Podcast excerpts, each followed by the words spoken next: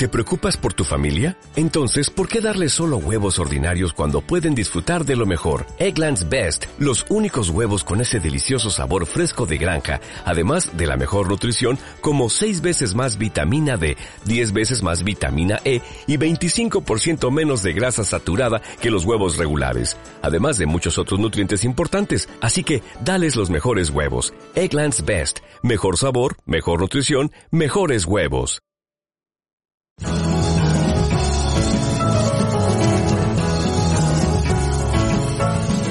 Empezamos una nueva edición de Café Mercosur, este espacio en el que nos proponemos analizar la realidad de los países de la región con un foco en los aspectos jurídicos.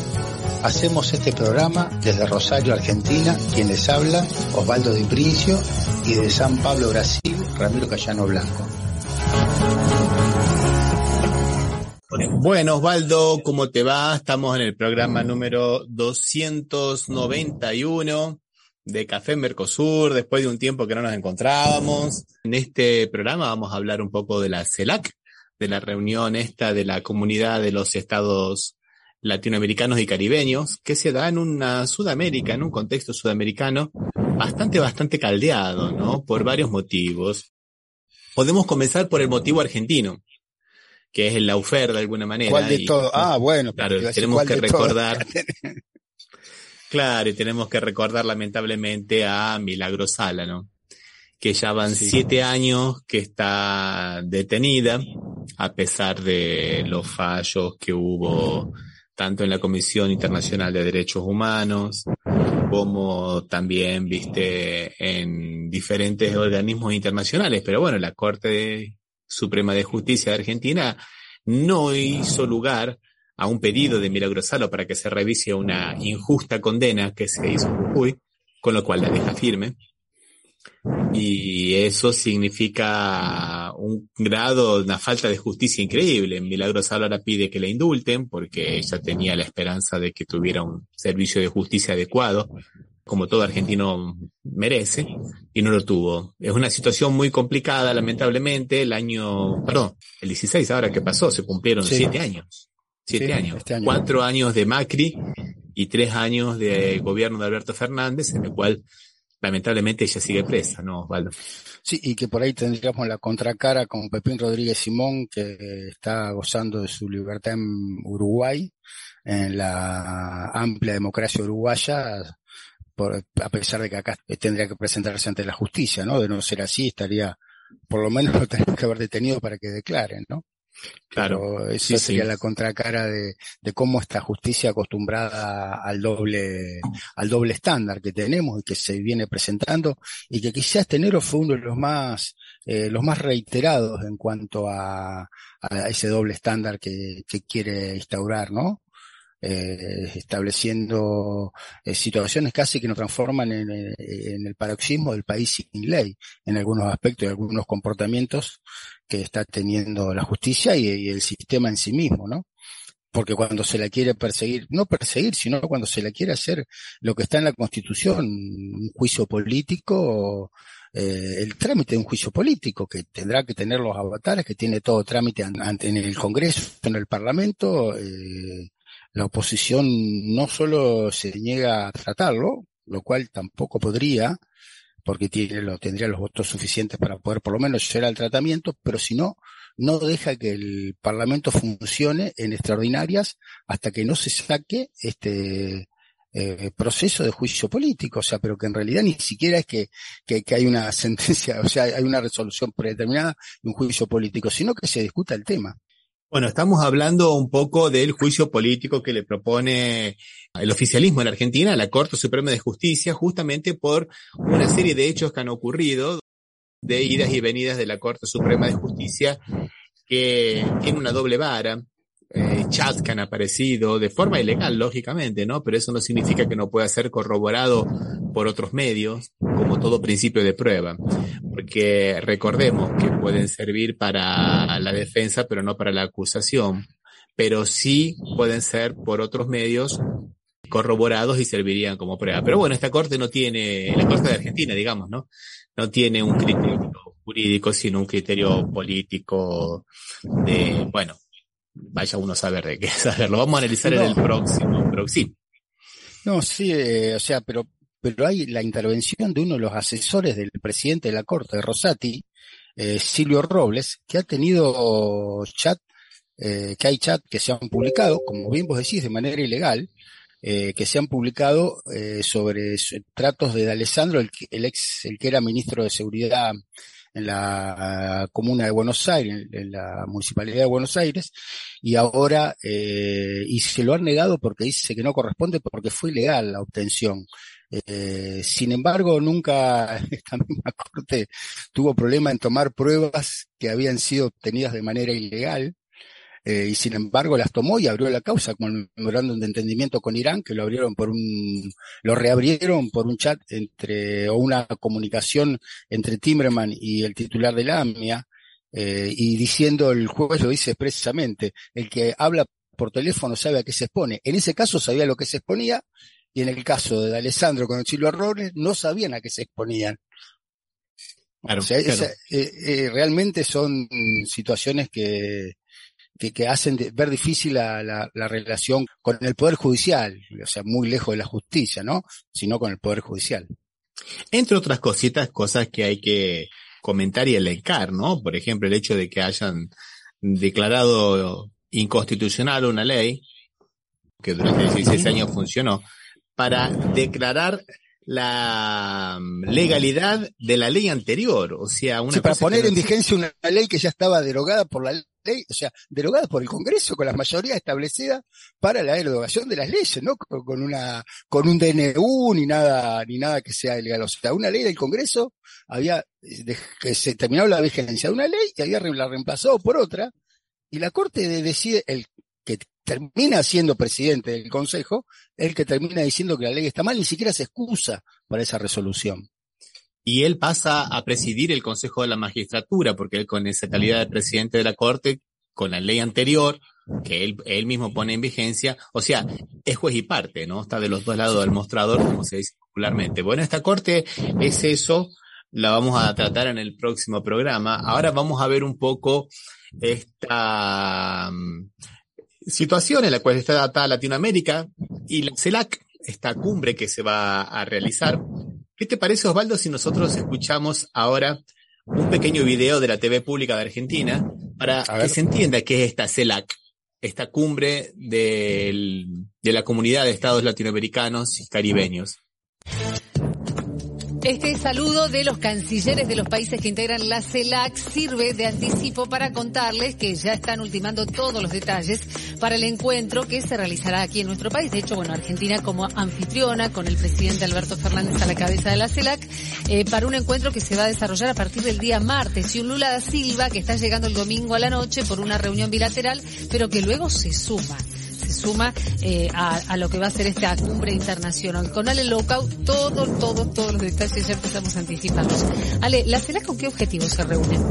Bueno, es la reunión anual de la eh, cumbre que desarrolla esta organización de estados latinoamericanos y caribeños. La novedad de este organismo es que se trata de un mecanismo de integración, no es un organismo internacional eh, desde el punto de vista de la legalidad que pueden tener organismos como por ejemplo la Organización de Estados Americanos. Es más bien un mecanismo de integración que eh, precisamente tiene como característica que agrupa a los estados de América Latina sin Estados Unidos y sin Canadá, que es la particularidad que tiene, por ejemplo, la Organización de Estados Americanos. En este caso, se va a reunir en Buenos Aires porque la presidencia pro tempore del organismo la tiene Alberto Fernández, que va a entregar justamente este cargo a otro presidente, se rumorea que puede ser el, mandatario, el primer ministro de eh, San Vicente y las Granadinas, Ralph González, pero todavía eso no se termina de definir. Lindo encuentro para el próximo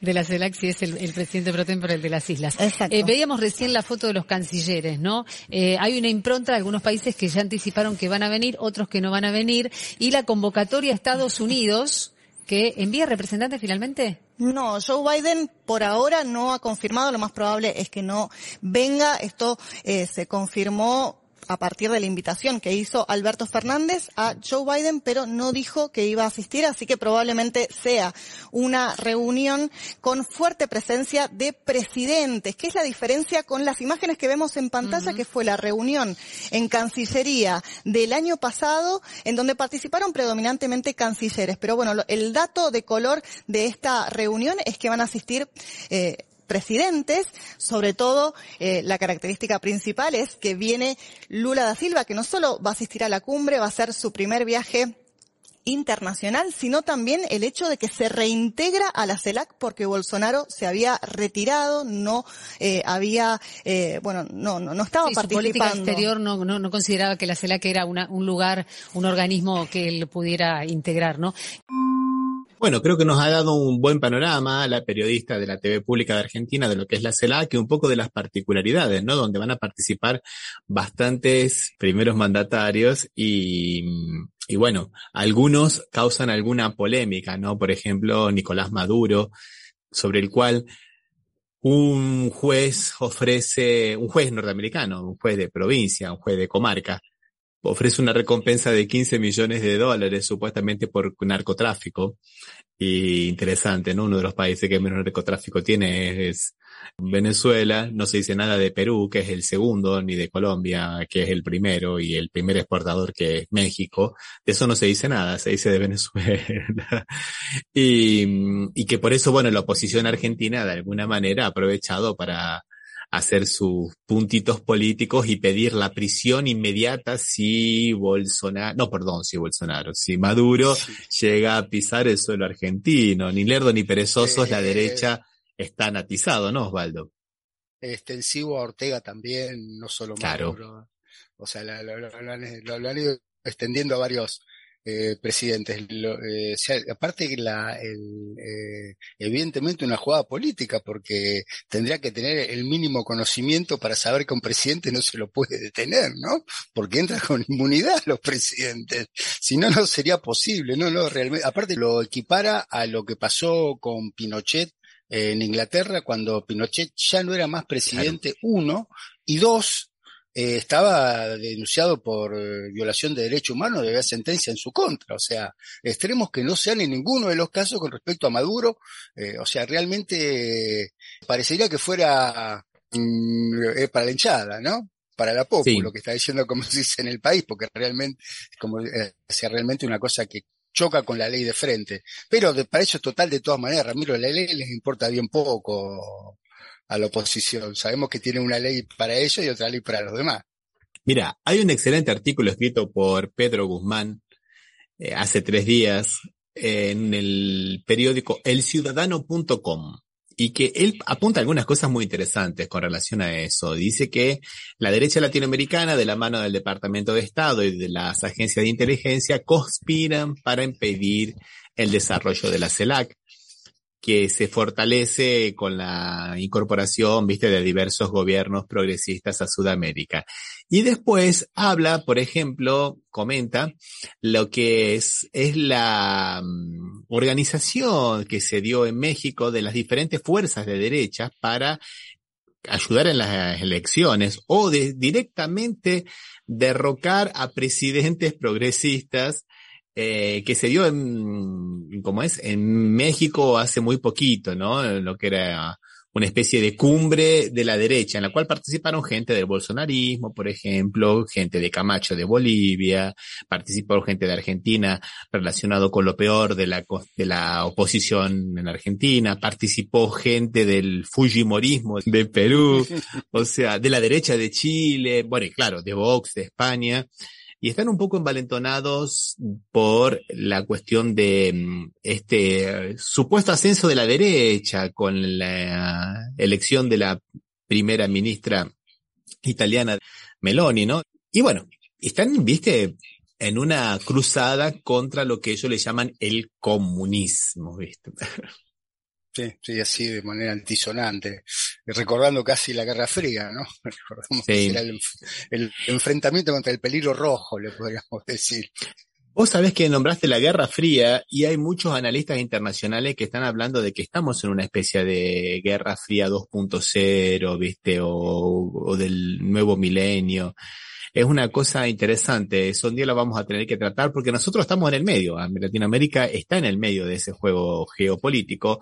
Esta reunión de la cumbre de la CELAC se da en ese contexto. Una de las críticas que se le hace es de que es sectorialista, ¿viste? De que, porque no invitó a la, a la OEA, ¿viste? La OEA que sabemos que es la mano derecha del gran país del norte, ¿no? Y en la CELAC no participan Estados Unidos ni Canadá. Eso también es una cosa que es interesante. Se los invita por una cuestión de cortesía, pero no participan activamente en esta, en este organismo que no es un, no es un organismo gubernamental, es más un lugar de que se van intercambiando ideas. Paralelamente a esto se va, a la esta CELAC se va a desarrollar también lo que es el llamado de los pueblos, que son los movimientos sociales y sindicatos que van a discutir una agenda paralela para justamente la mejoría del medio ambiente, de las condiciones de los trabajadores, una política soberanista para la Latinoamérica, etcétera.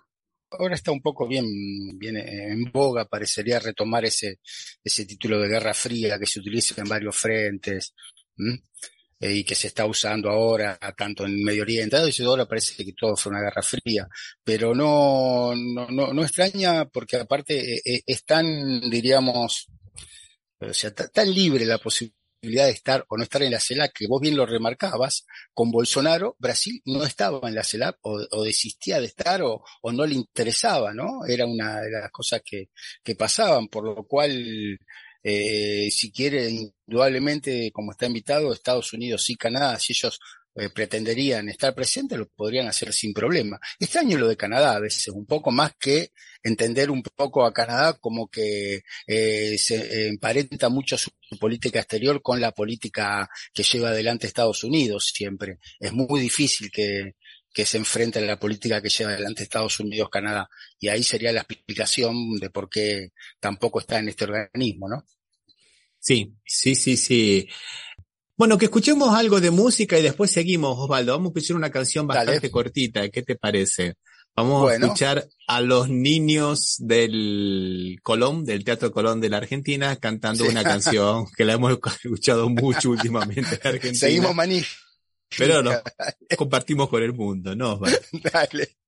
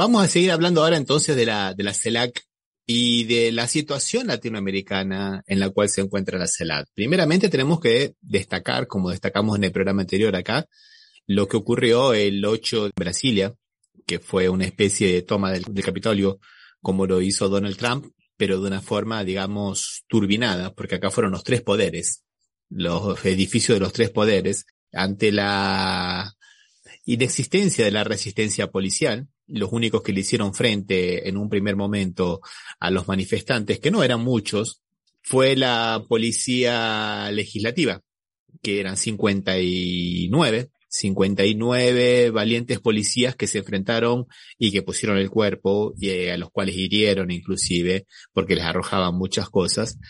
Y bueno, fue que todo el mundo vio, ¿no? La depredación del patrimonio público, de obras de arte, de relojes de la época imperial, de 1808, lo trajo el rey Don Pedro, ¿no? Cuando se vino con la corte de Portugal. Y muchas otras cosas más, y que sinceramente fue un intento golpista, Osvaldo, como dijimos en el programa anterior, absolutamente golpista. Ellos querían crear una conmoción para que las Fuerzas Armadas intervinieran.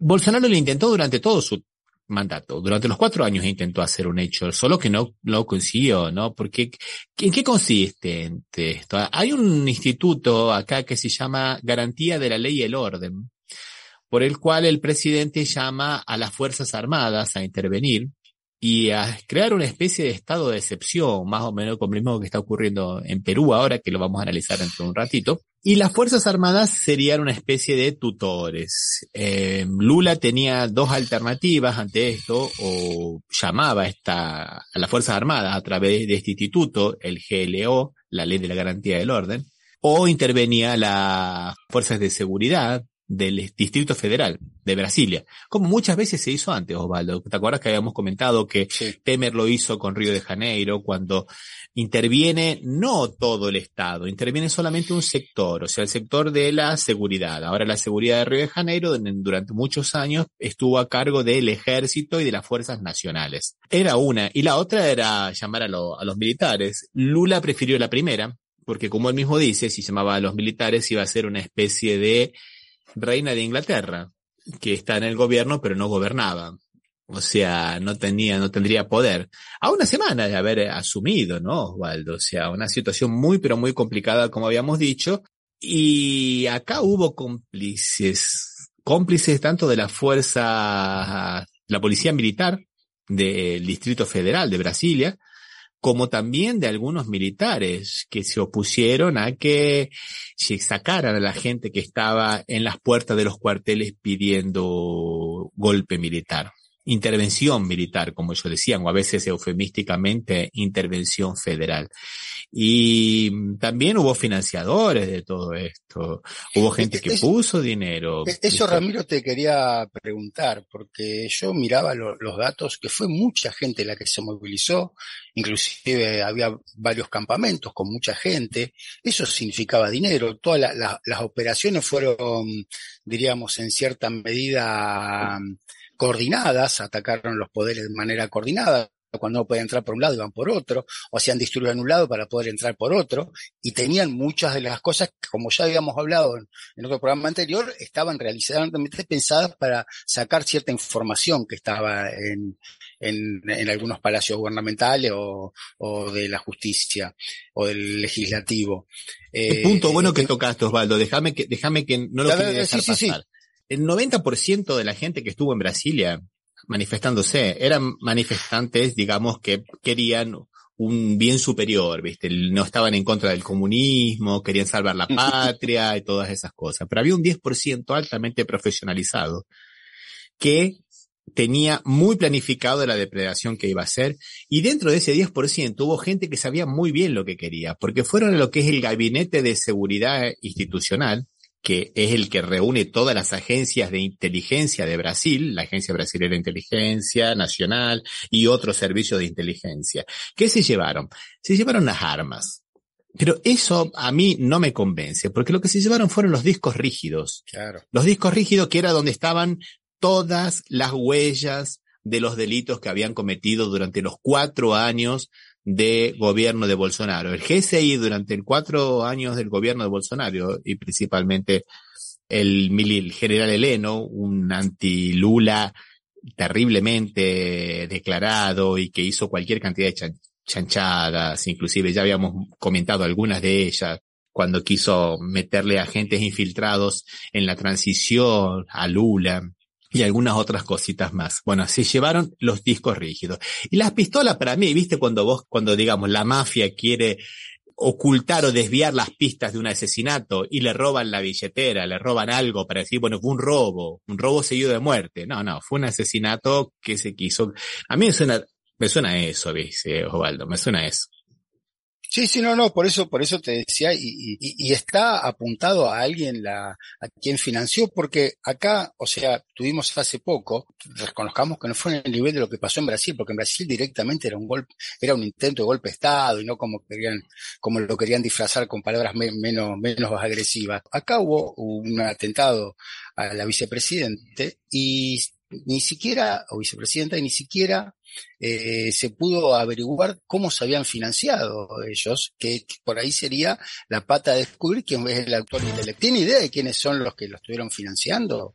Se está investigando, buena pregunta. Se está investigando, se ha llegado más o menos a unos 10, se han decomisado autos de lujo, cuentas ah, bancarias, hay gente que está relacionada con el agronegocio, hay gente que está relacionado con empresas de transporte y esas cosas. Se está llegando, ah, está llegando. Va, un poco más rápido acá en la Argentina, que todavía no sabemos qué pasó. Sí, sí, sí, está mucho más rápido. Eh, las actuaciones del Supremo Tribunal de Justicia, del Supremo Tribunal Federal, son bastante, bastante ágiles. Pero también muchos, muchas, muchos pro jueces también están actuando también por mutu propia y vamos a ver en qué sale. Lo que pasa es que en Brasil estamos como en Latinoamérica y en Argentina también con jueces y fiscales que son muy bolsonaristas, que estaban reunidos en un grupo de chat, por ejemplo, ¿no? Eugenio Aragón, un excelente jurista, un ex ministro, no, perdón, un ex eh, fiscal y que fue, fue ministro, perdón, fue ministro de, de, de, Dilma en el último tiempo, dijo que la fiscalía acá en Brasil está absolutamente copada por el bolsonarismo y sin fiscales, viste, no hay investigación. Es un poco lo que pasa en Argentina, pero lo como acá hay una cuestión de que está actuando el Supremo Tribunal Federal, por suerte, las cosas están yendo por buen camino, Osvaldo. Así que es interesante eso que estás comentando, ¿no? Sí, sí, no, porque siempre lo que se te presenta esta situación, ¿no? Después de ver la experiencia acá en la Argentina, que ese camino parece que no era válido para la justicia, para el Poder Judicial, allá sí parece que, que lo están tomando más en serio y que sería la pata, porque realmente la movilización que se vio de acá de Argentina fue muy importante. Como bien vos dijiste, aún superior a la de Trump en Estados Unidos, ¿no? Sí, sí, sí, fue superior. Y la, por suerte, digamos, en Brasil respondieron bien las fuerzas democráticas. Y esta gente se pasó de rosca, como decimos en Argentina. O sea, sobreactuaron, hicieron esos actos de depredación que terminaron asustando a los propios bolsonaristas. Entonces ellos creían hacer de alguna manera, según sus propios planes y según lo que estaban comentándose en las redes sociales, días antes, ¿no? Hubo un periodista acá, inclusive, que consiguió meterse en un grupo de Telegram Perdía cuatro, cuatro días antes, Osvaldo, y lo, le garantizaron que había un lugar a él, para él, digamos, en los ómnibus, para viajar a Brasilia, pero no se sabía qué día, pero no se sabía qué día. El sábado, eh, Torres, que era el secretario de Seguridad del Distrito Federal, que había sido designado el día 2, que había sido el ex ministro de Justicia y Seguridad de Bolsonaro, viaja a Miami con Bolsonaro, o sea, como para decir, si algo ocurre aquí, yo me lavo las manos, yo no estaba, ¿viste? Yo no fui. Sí, sí, sí. Eh, yo argentino, como se claro, yo como o sea, viste, yo inocente, viste. Sí, sí. Eh, y deja la, deja la tierra a la liberada, lo que se dice la zona liberada, viste, que vengan. Sí, sí, sí.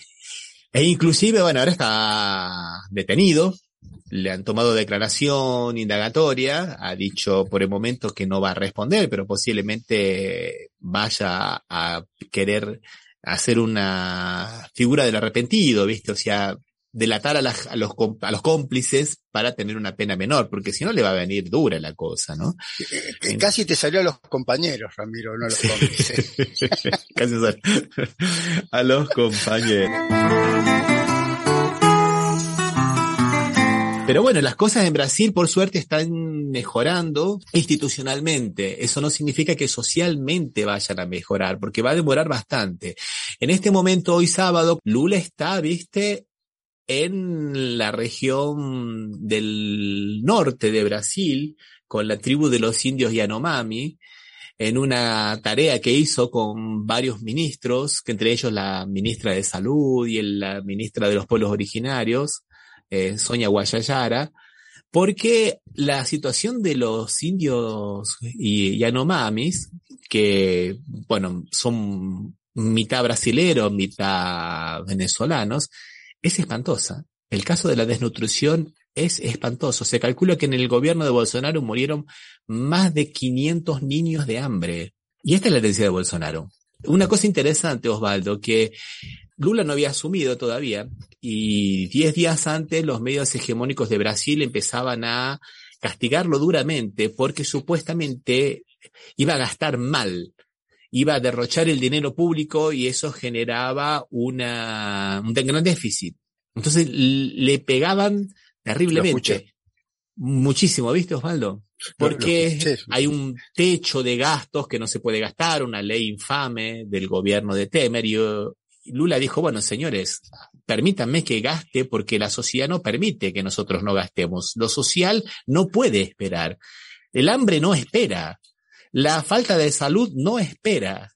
Entonces, ahí salieron a criticarlo mm, porque, bueno, querían que seguir, el sector financiero, ¿no? Siguiera con su tajada que llega al 42% del Producto Bruto Interno, ¿viste? O sea, lo que se llevan a través de, los, de la deuda pública y de los títulos del Estado. realmente un desastre humanitario, ¿no? Lo que estaba pasando en, la tribu indígena, realmente no una cosa de que 500 niños que hayan muerto. Eh, aparte, eh, escuchaba Ramiro, una de las reservas indígenas más grandes del mundo, ¿no? Así es. Y bueno, es eso. Yo digo, ¿dónde estaban estos periodistas que no veían esto que estamos mostrando ahora? En esa región murieron dos personas, ¿te acordás que nosotros lo comentamos en el programa, no? El periodista inglés Phillips y una persona, un indigenista, una persona que trabaja con los pueblos originarios desde siempre, asesinados. O sea que no es una cuestión de que, viste, aparece ahora. ¿Cómo no se investiga esto? ¿Cómo no se investiga el envenenamiento de las aguas de los extractores de, de minerales clandestinos?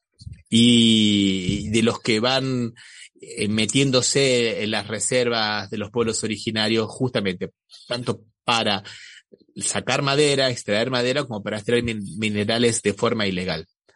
¿Dónde estaban esos periodistas? O sea, para hablar a favor del mercado y decir barbaridades como una supuesta cláusula pétrea de la Constitución de que no se puede gastar más de lo que se recauda, ni siquiera por una situación excepcional como esta, ¿no?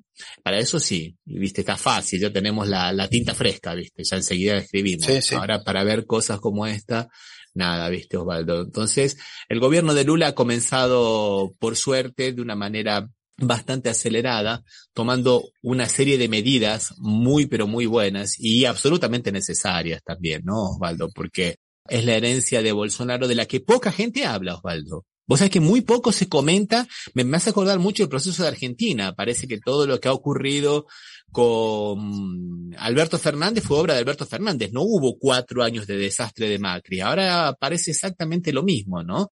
Inclusive acá llegó tan lejos que hasta la gente piensa que el que se endeudó fue Alberto Fernández, no Mauricio Macri. O sea, esa desinformación eh, de, de esa, limar, la cabeza de la gente con esta eh, fake hace todo esto y en Brasil seguramente están preparando los mismos porque los autores son los mismos, no la misma gente, el mismo grupo de gente, la misma idea, ¿no? Tanto en Brasil como en la Argentina.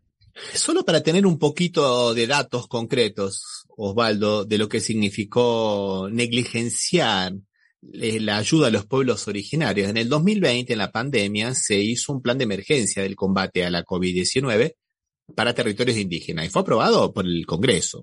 Diputados y senadores lo aprobaron. ¿Qué significaba esto? Mira vos, nada del otro mundo. Obligación de facilitar el acceso al agua potable. Mira vos o sea, debería ser siempre, no solo en época de COVID. Distribución gratuita de material de higiene, limpieza y eh, desinfección en las aldeas, que era lo básico, ¿te acuerdas? No, alcohol y lavandina para todo el mundo. Lo que se hizo en muchos lugares, ¿no? Acciones para garantizar el suministro de camas hospitalarias y de cuidados intensivos. Lo que se hizo en todo el mundo, Osvaldo, era darle a los indios la misma que se le dio a todo el mundo alguna obligación del gobierno de proveer ventiladores y máquinas de oxigenación en la sangre, que eran los famosos, viste, los respiradores artificiales Internet en las aldeas y distribución de, cestas básicas de alimento. No es nada del otro mundo, nada de lo, nada de lo que cualquier país civilizado del mundo no le garantizó a su población. Bueno, Bolsonaro lo ve todo esto. Y así estamos te voy a decir una cosa que pasó hace, hace mucho tiempo en la Argentina, pero un poco va a servir para entenderlo. Cuando el expresidente era intendente de Buenos Aires, tuvo una ley para hacer un laboratorio de, de remedios públicos, ¿no? Eh, como tiene, por ejemplo, Santa Fe, tiene Córdoba, que son grandes proveedores, la provincia de Neuquén, en varias, Entre Ríos, tiene laboratorios públicos Bueno, ¿qué hizo en ese momento, antes de la pandemia, antes de ser presidente todo? Vetó la ley. ¿Quién puede querer vetar una ley para hacer eh, medicamentos de menor costo? ¿no? Y, esta idea es la lógica de, este, de, estos gobiernos de derecha que piensan que la salud es un bien, no es un bien público, es un bien reservado a aquellos que la pueden pagar nada más. Absolutamente de acuerdo, Osvaldo, absolutamente de acuerdo. Bueno, hay 20 medidas que apuntaron de rápidas del gobierno de, de Lula, perdón, y bueno, vamos a nombrar algunas nada más. La primera de ellas era justamente garantizar una renta de 600 reales, un, poquito más de 100 dólares, casi 110, digamos, para todos los trabajadores, lo cual era básico, ¿no, Osvaldo? Después, repasar dos mil millones de reales, más o menos unos 400 millones de dólares, para los hospitales, las santas casas y los hospitales públicos, ¿viste? Que son hospitales clínicas y todo ese tipo de cosas.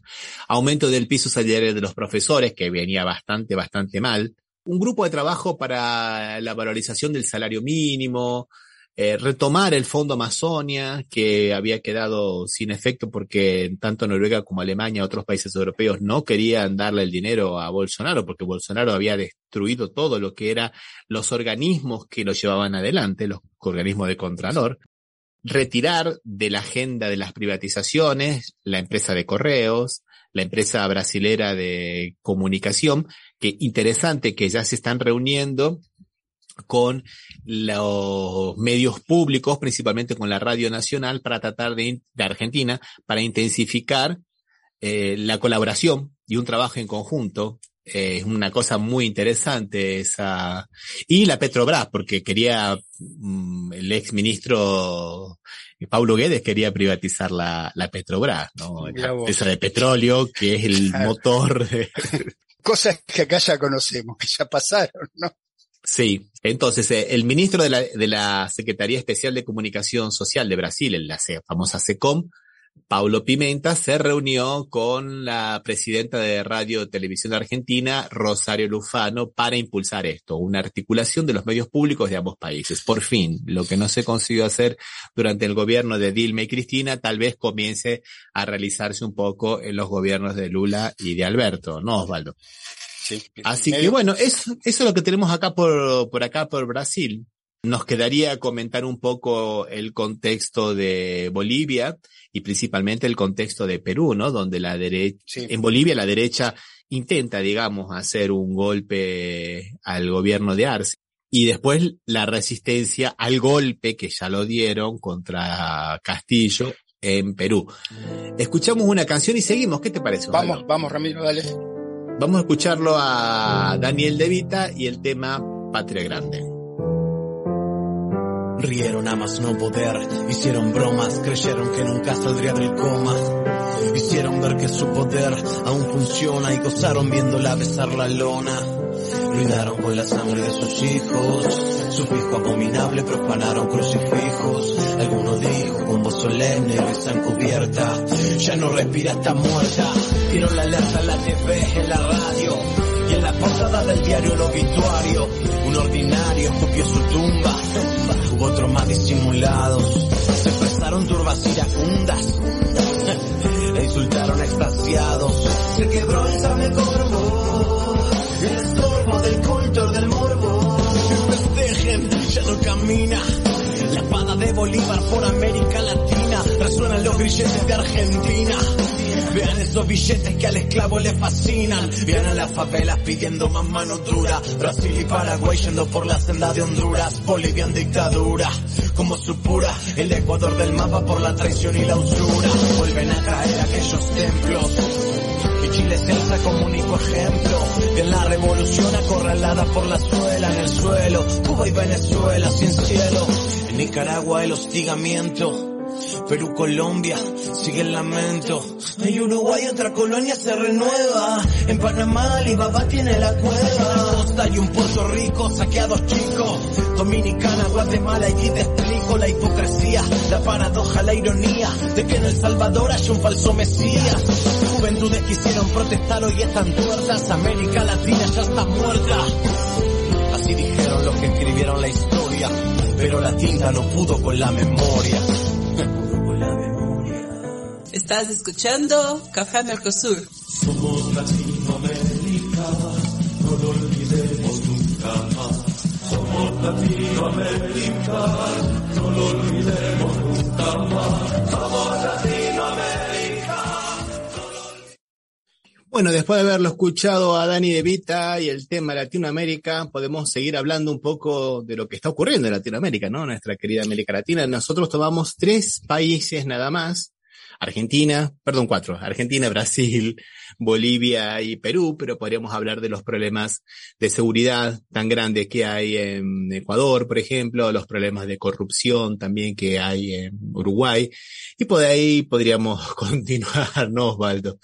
Pero, pero bueno, vamos a ver qué es lo que está pasando en Bolivia, Osvaldo. Damos. Está pasando que eh, un golpista está preso. Claro, y que hay movilizaciones, pero las movilizaciones aparentemente no han tenido ninguna víctima entre los que se están movilizando en contra y sí han atacado a la fuerza de seguridad. O sea, sería como la contracara de lo que está pasando en Perú, ¿no? Donde la policía y el ejército ataca a los civiles produciendo un montón de víctimas y acá aparentemente, por suerte, no está pasando, aunque realmente esta gente se está levantando, como bien vos dijiste, para producir un golpe, ¿no? Para defender un gobierno constitucional. Sí, eh, el día 28, el día 28 de diciembre, se llevó adelante el arresto de Camacho, el que había sido el dirigente, ¿no? Principal de, de este centro Santa Cruceño, ¿no? Que es una institución no, no del Estado, una, una cuestión política privada y que fue justamente el que entró con la cruz, ¿te acordás? Y la, la casa de gobierno. Sí. Y, que, dio. ungir casi como presidente a, a, a Janina Áñez, ¿no? Y participó muchísimo, tanto él como la terrible Unión Juvenil Cruceñista, que cometieron actos de terrorismo y de vandalismo, que terminaron en el derrocamiento de Evo Morales, no la renuncia, la renuncia forzada, absolutamente forzada de Evo Morales, con un actual, viste, muy parecido a lo que se dio acá en Brasilia. O sea, grupos violentos que siembran el caos ante la mm, omisión de la policía. O sea que es interesante, el accionar es más o menos el mismo. Yo te digo la verdad, no quiero creer en la teoría de la conspiración, pero me parece que esto de, mm, de Camacho es también una posibilidad que ocurra en Brasil si lo llegan a meter preso a, a Bolsonaro, como diciendo, bueno, está bien. Nuestro, a nuestra gente no se la toca, ¿ves? Camacho está acusado en este momento por dos delitos. Uno es un delito interesante, ¿no, Osvaldo? Que yo no lo conocía, seducción a las Fuerzas Armadas, ¿no? O sea, es interesante ese delito. Y terrorismo, también los dos, los dos delitos. Por seducción de tropas, perdón, seducción de tropas. Y está bien, me parece un delito muy interesante, ¿no? Tratar de justamente eh, llamar a las Fuerzas Armadas a participar. En Brasil hay una figura más o menos parecida también, que es colocar un poder contra el otro o una institución contra la otra con fin de derrocar o de atentar contra la democracia. Es una, una figura más o menos parecida. Pero bueno, estaba en el Código Penal boliviano, era un delito y él lo cometió. Ya como si fuera poco ahora, se lo está investigando. Parece que también hay cohecho, hay cohecho activo, porque parece que pagó, pagó sobornos. ¿Y a quién pagó los sobornos? ¿De dónde, ¿Por qué salió ese dinero de su cuenta? Y no era poco dinero. O sea, viste, no es una cosa, digamos así, no es un delito de opinión. Dijo algo en contra de Evo Morales y por eso lo están eh, procesando. Eh, se extralimitó en sus críticas a Arce. No, no, no, no, no, no, no. Son delitos, delitos graves, ¿no, Valdo? Sí, sí, o sea, pues, realmente no, no, no está por una eh, soncera detenido y procesado y por un delito que estaba pensando que acá no hay ninguna figura parecida. El derecho argentino no tiene una figura parecida eh, a esa que seducción de él, dijiste. Seducción de tropas seducción de tropas. Acá no, lo tiene una, figura tan parecida que por lo que vos decís Brasil también la tiene, ¿no? Eh, por lo menos yo la desconozco, por ahí, por ahí, la misma, pero... por ahí existe y yo la desconozco, ¿no? Porque tampoco uno a veces conoce todas las cosas, pero no, no, no, no me suena, ¿no? Que, que, y si está, y, y está acusado de eso y se está llevando un proceso adelante. No me parece nada extraordinario que esté detenido, lo que me parece es que se lo quiera o sea, se quiera atacar de esa manera como están atacando, porque realmente, o sea, son bastante, eh, no si destempladas, sino violentas la relación, las reacciones que está teniendo eh, la gente movilizada, sobre todo en los sectores que vos decías, Santa Cruz, sobre todo, ¿no? Que, que la, que es donde es lo, donde es más fuerte Camacho, el hombre de la Biblia. El hombre de la Biblia. No, y hay piquetes, corte de rutas. Han querido tomar ya tres veces la policía de Santa Cruz, ¿no? La de la, que es más o menos lo mismo que hicieron los bolsonaristas el día 12 de diciembre, porque lo del 8 no es un hecho aislado, ya se hizo otro el día 12 de diciembre, cuando le entregaron el diploma a Lula y a Alckmin de presidente y vicepresidente, ¿te acuerdas que lo habíamos comentado? Ellos tomaron la comisaría 5 de Brasilia, entre otras cosas, y entre otras cosas de terrorismo, o sea, agarrar garrafas de gas para hacer bombas caseras, incendiar ómnibus, cinco ómnibus incendiaron, ¿no? Sí, que, sí, sí, quemar autos, eh, o sea, el terror, el terror, ¿no? O sea que yo veo un cierto accionar más o menos parecido en esto de tomar fuerzas de seguridad, de sembrar el terror, de cortar el tránsito, que también lo hicieron en, en Brasilia. Eh, hay una especie de modus y, y, te diría, Ramiro, también cierta pasividad en la fuerza del orden para poder retomar la situación, que no es lo que pasa en Perú, yo quería hacer la distinción justamente. En Perú es todo lo contrario de hecho, o sea, estuvieron comprando más armas, más, más balas de goma, más eh, gases lacrimógenos, todo para seguir con la represión. O sea, eh, dos aviones compraron de, de armas de, de gases lacrimógenos y de balas de goma para seguir continuando con la represión. O sea, ¿Cómo, ¿Qué reacción tienen distintas las fuerzas del orden o la policía o el ejército cuando el que ataca es la derecha y cuando el que ataca es el que quiere defender un gobierno popular, ¿no? Qué diferente la reacción. Y voy más allá. Y depende de los intereses geopolíticos de lo que uno defienda. Porque, por ejemplo, en Perú sabemos muy bien que es la derecha la que da el golpe. Ahora vamos a ver una hermosa caracterización de Béjar, de lo que es la derecha en Perú.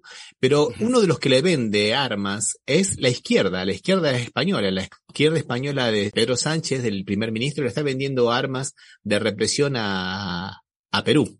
¿Por qué? Porque de alguna manera responden a los mismos intereses geopolíticos que son los del grande país del norte, ¿no? Todo el mundo dice que España hace tiempo que no tiene una política exterior soberana y que lo único que hace es simplemente seguir lo que le mandan desde la OTAN. Y sabemos muy bien que la OTAN es Estados Unidos, ¿no? Entonces, qué interesante que a veces esas fronteras entre derecha e izquierda se borran, depende los intereses geopolíticos que se defiendan, ¿no? Porque pienso también en otra cuestión, también a veces tenemos estas cuestiones de categorías de derecha y de izquierda, ¿no? Está pero también Ramiro, o sea, yo creo que eh, la izquierda eh, española puntualmente, no sé cuánto de izquierda tiene, ¿no? No, por eso decía Osvaldo que es interesante esto que estamos planteando ahora para no confundirnos más en esas viejas categorías que me parece que cada vez tienen menos significado. Bueno, y Perú, lo que decís vos, vamos a escuchar un poco qué es lo que es la derecha en Perú. Me parece que hay una cosa muy interesante que lo dice mm, Béjar. A ver. Mm. Lo que llamamos ultraderecha en el Perú es un conjunto de mafias compuestas, por un lado, por eh, banqueros, eh, mineros, mineros grandes, mineros de los grandes, y por narcotraficantes, gente que está vinculada de una u otra manera al narcotráfico. Recordemos que el Perú es la segunda potencia exportadora de cocaína de alta pureza en el mundo. Y según cifras oficiales, ello significa un movimiento de unos 10 mil millones de dólares anuales en el Perú, que es mucha plata para el Perú. Eso, como ha sido denunciado muchas veces por especialistas, eh, se, se, se transparenta y se transfiere al sistema político, donde no existen partidos, sino agrupaciones que son propiedad privada de determinados comerciantes o denominados empresarios de fortunas de origen desconocido. Bueno, qué interesante esto que está denunciando, ¿no? Porque vos fíjate que el neoliberalismo, de alguna manera, o nuestros neoliberales, viste, de pacotilla, tienen esos clichés, viste. Bueno, la economía es una cosa que va independientemente por otro andanivel de lo que es la política. Miren el caso de Perú. con todos los conflictos que, políticos que tiene, seis Sí. presidentes en siete años, Perú crece y la economía crece. Claro, movida a, multinacional, a saqueo de las multinacionales y a narcotráfico. Sí, y vos sabés, me hiciste acordar un, que vamos a tocar, volver un minutito para atrás, vamos a ver lo de CELAC, porque está relacionado con esto. Le preguntaron a uno de los líderes de la derecha argentina, López Murphy, qué pensaba de lo de Maduro que pedía Patricia Bullrich, otra representante de la derecha en Argentina, sobre cosas. ¿Qué dijo? Dice, no, ahora Maduro no, dice, ahora Maduro acordó con Estados Unidos. Ya no es malo, ya no es más malo. o sea, y ahí, ahí quizás se ve bien claramente acá para los argentinos cómo funcionan la- las diferentes derechas. Pero es cierto, lo que vos decías, acá era el, el latiguillo de la derecha, el ejemplo era Perú, de los libertarios. Miren Perú cómo anda y cómo anda Perú con todos estos problemas, ¿no? Con gente movilizada, eh, con represión, necesitado de tener más armas, más balas, más gases lacrimógenos para contener más gente y que siga reclamando, pidiendo ni más ni menos que lo que menos que pueden pedir, ¿no?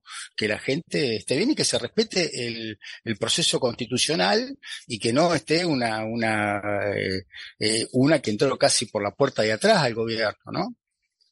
En este momento hay una marcha, en la, marcha a Lima, ¿no? Los cuatro suyos, que rememora de alguna manera lo que fue la marcha contra Fujimori en el año 2000, después de los 10 Ujú. años de gobierno de Fujimori, que termina justamente con la Lo caída de gracia, Fujimori, claro, ¿no? el golpe de gracia fujimori. Sí. Y lo que quieren ellos es que renuncie esta señora Dina Boluarte porque no la votó nadie, eh, la, la han puesto ahí, que renuncien todos los diputados, los parlamentarios, porque en realidad tienen una aprobación, creo que no llega al 5%, el 6% en el mejor de los casos, o sea, son absolutamente corruptos, por lo menos dentro de la opinión pública piensa de esa manera Sí. y que lo dejen en libertad Pedro Castillo. Fíjate vos que no dicen que vuelva Pedro Castillo, que lo dejen en libertad porque la prisión es una prisión absolutamente injusta, además por los delitos que no existen, ¿no? Por el delito de sedición. Él nunca había podido hacer el, el cometer el delito de sedición porque él no tenía fuerzas. Levantarse en armas. El sedición Sí, es levantarse sí. en armas. Para levantarse en armas tenés que tener armas. Él era presidente. Sí. Lo único que hizo es una opinable, cuestionable, podemos, ya lo discutimos acá, decisión de disolver el Congreso que constitucionalmente podía y se cuestiona si realmente tenía los antecedentes necesarios para hacerlo o no, pero la facultad la tenía. Vamos a escuchar un video donde se habla de la marcha esta. La marcha de los cuatro suyos llega a Lima después de rodar por 29 horas en cinco autobuses de los estudiantes de la Federación Universitaria de Cusco, la Asamblea de Jóvenes Regional de Cusco y las señoras de las ollas comunes, hemos llegado a Pisco, donde las fuerzas policiales han tomado fotos de todos los DNIs que podrán ser usados para culparles de cualquier crimen que jamás habrán cometido. También han rebuscado en los portamaletas y hemos tenido que grabarlos para que no metieran ningún objeto amenazante o algún busto de oro de en un país donde exhibir cualquier imagen de tradición socialista está castigado como apología al terrorismo. En el convoy cargado de pobladores de las 13 provincias de Cuzco hemos recibido pan, papas, agua, cecina, queso, hojas de coca, en decenas de piquetes de los pueblos que hemos atravesado. El sentido comunitario quechua y aymara, rompiendo con el individualismo occidental, demuestra que algo está pasando en el Perú. Tal vez esa sea la movilización espontánea, esa práctica de autoconvocarse, quién sabe si ese fervor de las masas que antecede a una revolución. La Confederación General del Trabajo del Perú y la Asamblea Nacional de los Pueblos han convocado un paro nacional de 48 horas para este 19 y 20 de enero. Esta vez son las bases de todo el país, del centro, del norte, del oriente, que han decidido bloquear ciudades y carreteras estratégicas en un mismo gesto ordenado y disciplinado que llama a cuidar los bienes privados y del Estado, así como protegerse de infiltrados de la policía. Hoy, 18 de enero, es el decimoquinto día del paro nacional de la macrorregión sur. Mientras parte de sus pobladores marchan hacia la capital, otros se quedan bloqueando en el sur.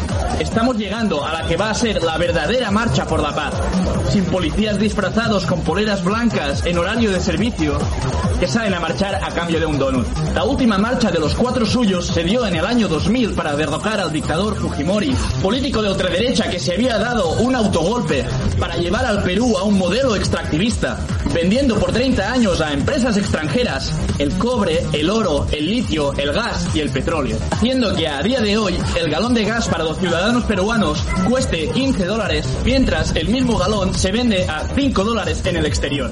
Hasta día de hoy el movimiento ha estado limitado y dislocado a la macroregión sur, pero que en este paro nacional la confluencia será simultánea, determinada y masiva, que va a ser un paro seco.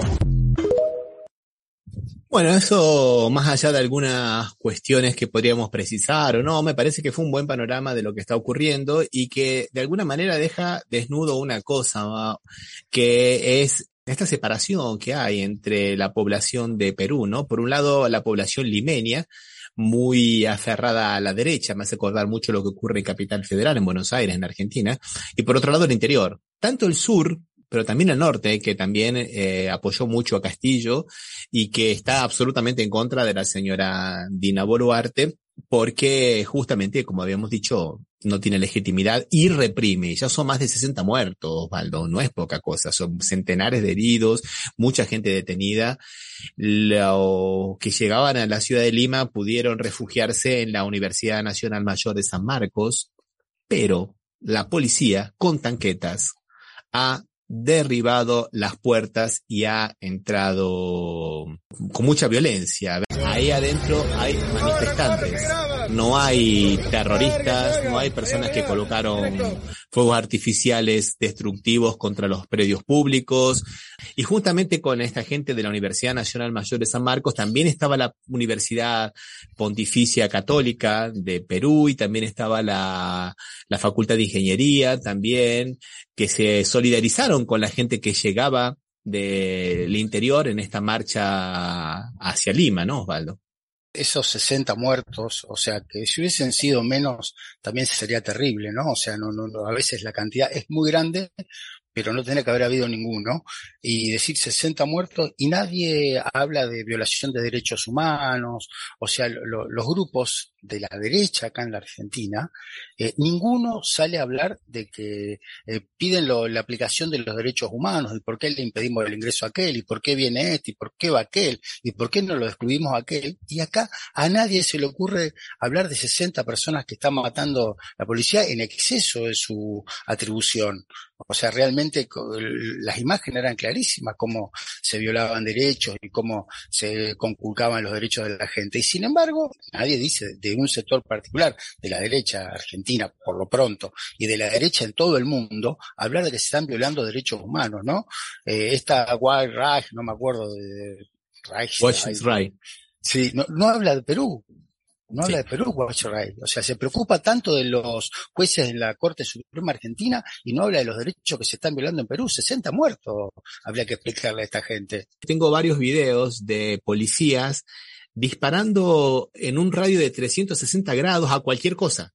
A lo que pasa. Disparando armas de fuego. Totalmente la policía desquiciada. Y, creo que tienen todas las mismas que ya habían hecho la policía de Chile y la policía de Colombia, de tirar a los, a los ojos con los gases lacrimógenos, con la bala de goma, porque es donde más daño pueden hacer.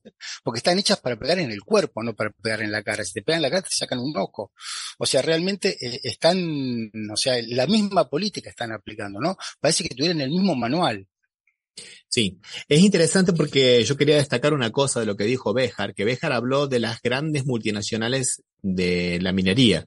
Y es interesante porque estaba escuchando que periodistas de la derecha que cuestionaban eh, este accionar, digamos, la marcha, y desde el punto de vista de que eso afectaba la economía, lógicamente, ¿no? Pero ¿por qué afectaba la economía? Porque le porque las empresas menores de minería le imponían un estándar de cuidado al medio ambiente, y de respeto a los derechos de los trabajadores muy alto para las multinacionales. A ver, yo digo, no, para, para, para. Esto como se dice en Brasil, en Brasil ahora hay un dicho que me parece muy, que tenemos que traducirlo. Es el poste orinando al perro.